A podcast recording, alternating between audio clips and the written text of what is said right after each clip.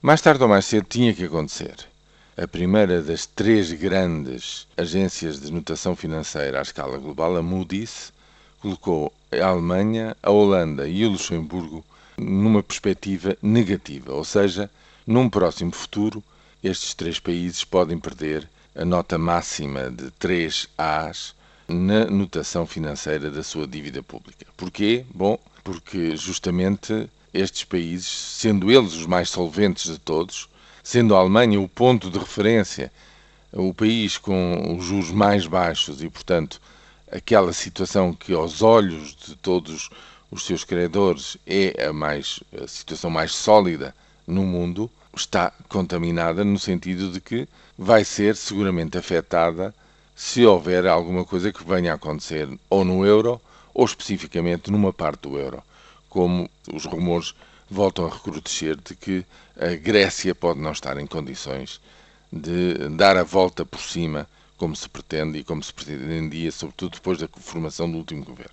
Bom, a situação é, é efetivamente, no fundo, de transmitir alguma desconfiança nesta matéria. O impensável está, portanto, a acontecer.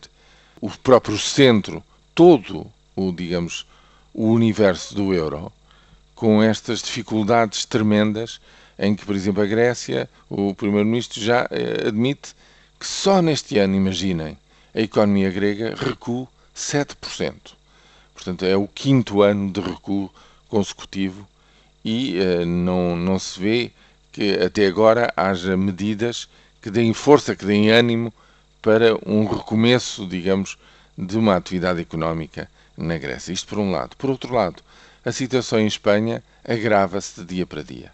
Três regiões autonómicas das 17 já pediram ajuda financeira ao Governo Central de Madrid.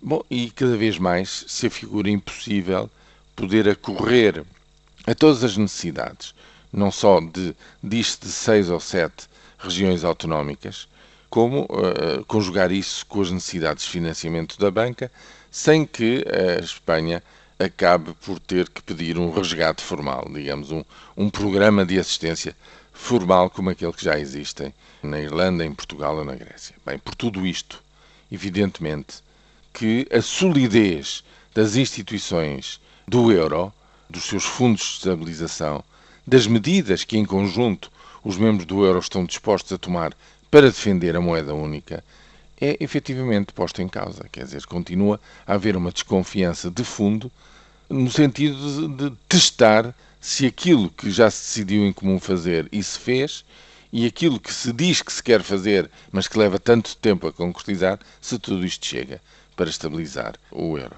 Este é o problema-chave que leva a que a desconfiança entre pelas fronteiras dentro de uma Alemanha, de uma Holanda e de um Luxemburgo. Bom, daqui para a frente só há um caminho, efetivamente, que é reforçar drasticamente todo o movimento de união europeia, ao nível político, ao nível financeiro, orçamental, económico, tudo o que se quiser.